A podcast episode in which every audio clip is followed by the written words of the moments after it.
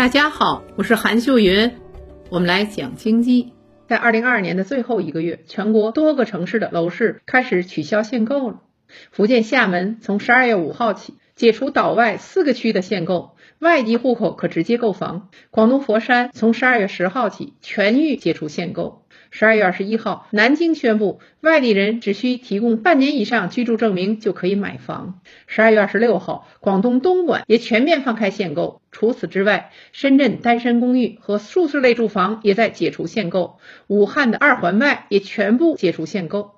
很显然，新一轮取消限购潮力度更大，城市级别更高，由新一线城市和强二线城市率先开局。以前很多城市也尝试过取消限购等救市政策，但基本上是一日游后就结束了。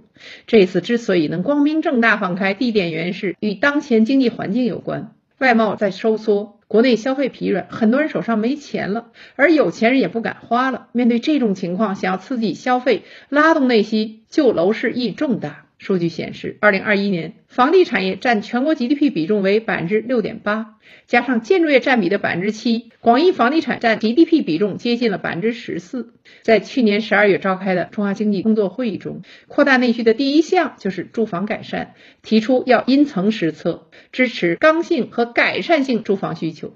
所以这些城市取消限购，也算是对高层会的一种积极回应。第二点原因是和人们的预期有关。去年以来，全国各地虽然出台了很多救市政策，但效果并不大明显。也许高层意识到，小城市就算放开，效果也不大。只有让一些大城市放开，才有可能带动小城市复苏，最终让全国楼市回暖。那取消限购能救楼市吗？以前人们买房除了自住外，还有投资属性，那时楼市是普涨。但现在楼市普涨的时代结束了，买了房可能会面临下跌风险。再加上近年来很多人收入受到了冲击，这使人们对买房这事很慎重。因此，取消限购并不是救市的关键。购房者信心的重建才是关键，二信心恢复是需要时间的。当经济逐渐恢复，预期变好后，刚需买房和改善性住房才会涌现，届时我国的房地产会慢慢好起来。其他一二线城市会跟进吗？我们说这要看政策是否会继续放松。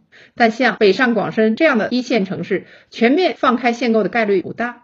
一是如果这样做会进一步虹吸下一级城市的人口、财富等资源；二是从世界其他国家来看，核心城市的房产都是稀缺品，所以像这些城市，即使房价出现短期下跌，也不会影响长期向好的走势。有人就问：如果投资者手中有一些现金，现在适合买房吗？我们说，在岁末年初这段时间，如果不是刚需买房，可继续等待下一个更高级别城市的松绑政策。无论如何，要提醒一下投资者，中国的房地产，不管是从经济增速的角度，还是从老龄化、少子化的人口结构来看，都不具备暴涨的条件。